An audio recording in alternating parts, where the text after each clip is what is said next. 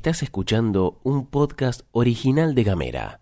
Hoy es martes 31 y le mandamos un besito al mes de agosto. Y acá, en la pastilla, te contamos que están pasando cosas. El Poder Judicial sigue dando la nota. Avanza la llegada de la plena presencialidad en escuelas. Se desarrolla un nuevo juicio contra el autor de crímenes hacia la humanidad, el represor Miguel Osvaldo Checolat. Flor Vaso y Gastón Lodos te cuentan las noticias en 10 minutos O menos. desde Ushuaia y Río Grande. Para toda la Argentina. Esto es La Pastilla de Gamera.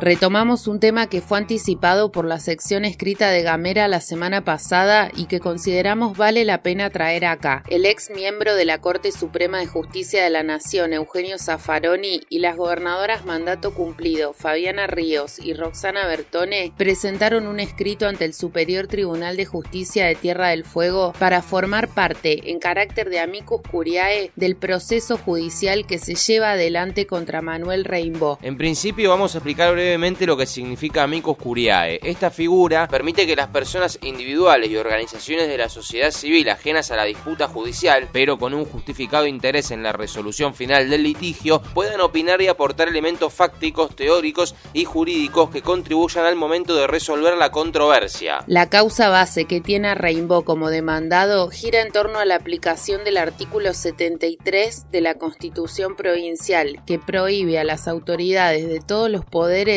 incluidos las juezas y jueces, ganar sueldos superiores al del gobernador o gobernadora, algo que en la provincia no se cumple. Durante el gobierno de Fabiana Ríos, Rainbow aplicó el tope en la legislatura y en el mundo del revés, el damnificado fue el propio Rainbow llevado a juicio. Con todo esto dicho, consultamos a Fabiana Ríos, gobernadora mandato cumplido, que nos explicó que se presentó por un lado por la causa base, es decir, el tope constitucional, y por otro por considerar que no se respetó el derecho a la defensa de Rimbaud. Escuchen bien esto porque es medio increíble. Las tres líneas en las cuales se desenvuelve el amicus tiene que ver en principio con este, esta falta de, según mi opinión, esta falta de, de derecho de defensa en juicio, de una participación adecuada en cuanto a la parte demandada. Otra línea tiene que ver con la falta de seguridad jurídica y lo que esto implica institucionalmente cuando, según mi opinión, se fue modificando la letra de la Constitución a fuerza de sentencias, haciendo prácticamente que ese artículo constitucional ya no esté en la Constitución, porque se fueron dictando sentencias desde la acordada 1 del año 94 que eximió a los magistrados del tope constitucional, se fueron asimilando a magistrados otros funcionarios y luego se fueron dictando sentencias donde todos los empleados o empleadas que tenían salarios superiores, eh, la, la Corte fue habilitando a que eso pudiese suceder, desvirtuando en este sentido el artículo 73, que forma parte del régimen económico de la provincia, y este no es un tema menor. Así que para, para mí la seguridad jurídica está asociada también a esta cuestión de lo que se determina cuando se determina el régimen económico de una provincia. Algo que nos parece importante aclarar es que en Gamera creemos en la multiplicidad de voces y también intentamos establecer contacto con Rosana Bertone, pero no mostró interés en compartir sus consideraciones con nosotros, es decir, nos clavó el visto. Al parecer las pibas y los pibes de las escuelas públicas de Tierra del Fuego vuelven todes a las aulas a partir del 6 de septiembre y le dicen chau a las burbujas. La semana pasada te contamos que la ministra de Educación, Cultura, Ciencia y Tecnología de la provincia, Analía Cubino, participó del Consejo Federal de Educación que estuvo presidido por su par nacional Nicolás Trota. Ahora, la novedad es que Cubino dijo que Tierra del Fuego acompañará lo dispuesto por el Consejo Federal de Educación y que a partir de mañana, primero de septiembre, comenzarán a planificar los pasos a seguir en la intensificación de la presencialidad en todos los establecimientos educativos. Para esto se dará inicio a una ronda de diálogo con autoridades de colegios y escuelas fueguinas, porque lo que buscan es contar con un panorama detallado de cada establecimiento. Tenemos economía Literatura, y género. Tenemos música, identidad, identidad. y humor. Cuando quieras, donde quieras. Donde quieras. Encontra nuestros podcasts En gamera.com.ar.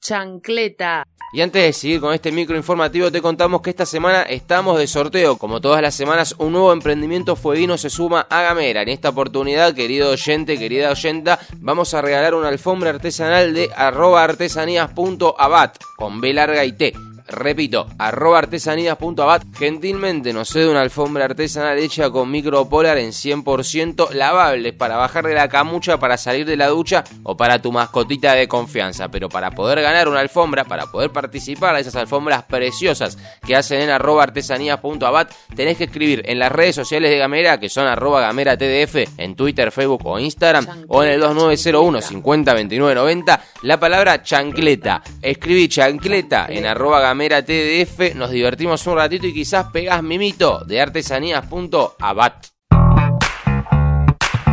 Se viene una propuesta para las provincias patagónicas de la mano de la Defensoría del Público. Se trata de una audiencia pública, la tercera de este año, en la que se convoca a las provincias de Chubut, La Pampa, Neuquén, Río Negro, Santa Cruz y Tierra del Fuego. El encuentro será virtual el 17 de septiembre y tendrá como eje temático los medios y la información en la pandemia. La intención es reunir en un balance colectivo las experiencias, perspectivas y propuestas de la ciudadanía sobre el funcionamiento de los medios audiovisuales en este contexto. Quienes tengan ganas de participar como oradores u oradoras deberán inscribirse a partir de un formulario que estará disponible el 13 de septiembre en www.defensadelpublico.gov.ar.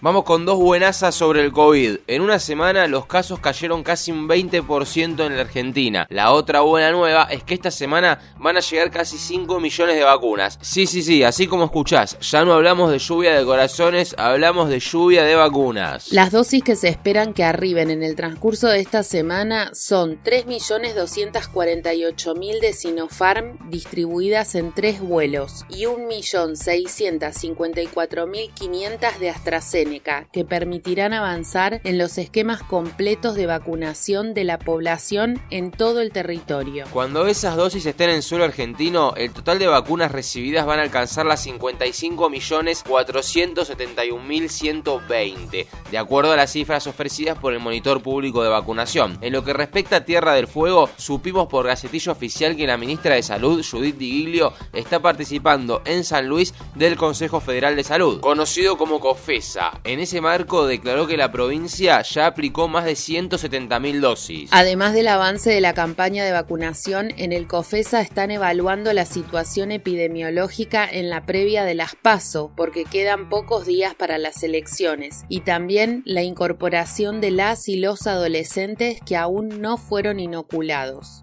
Te contamos algo muy importante en materia de derechos humanos. Desde este lunes, la Justicia Federal de La Plata juzga al represor Miguel Osvaldo Checolats y al ex jefe policial Julio Garachico por torturas y crímenes cometidos durante la última dictadura cívico-militar eclesiástica contra siete víctimas, entre ellas un estudiante secuestrado durante la Noche de los Lápices que permanece desaparecido y el albanil Jorge Julio López. El tribunal busca determinar las responsabilidades de ambos ex policías en los secuestros, torturas y crímenes cometidos en el centro clandestino de detención ilegal denominado como Pozo de Arana. Echecolás ya acumula ocho sentencias por genocidio y enfrenta este juicio cumpliendo condena en prisión. En tanto, Garachico, ex jefe del Servicio Externo de la Unidad Regional de La Plata, lo hace gozando del beneficio de prisión domiciliaria. Vale recordar que Julio López está desaparecido por segunda vez en su vida. La primera fue en 1976, donde fue torturado, y la segunda el 18 de septiembre del 2006, un día antes de que se difundiera la condena al genocidio de Chegolas en otro juicio donde López había testificado en su contra, en plena democracia.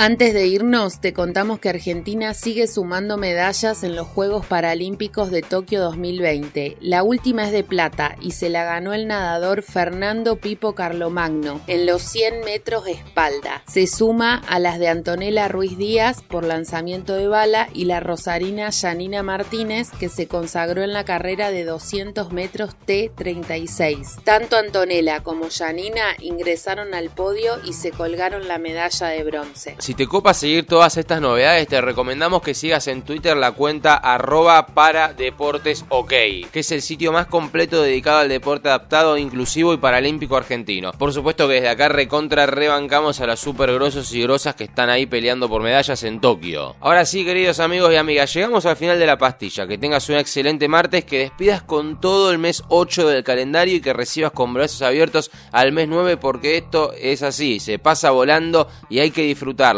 Que tengas una excelente jornada y nosotros nos reencontramos mañana. Esto es todo, amigues.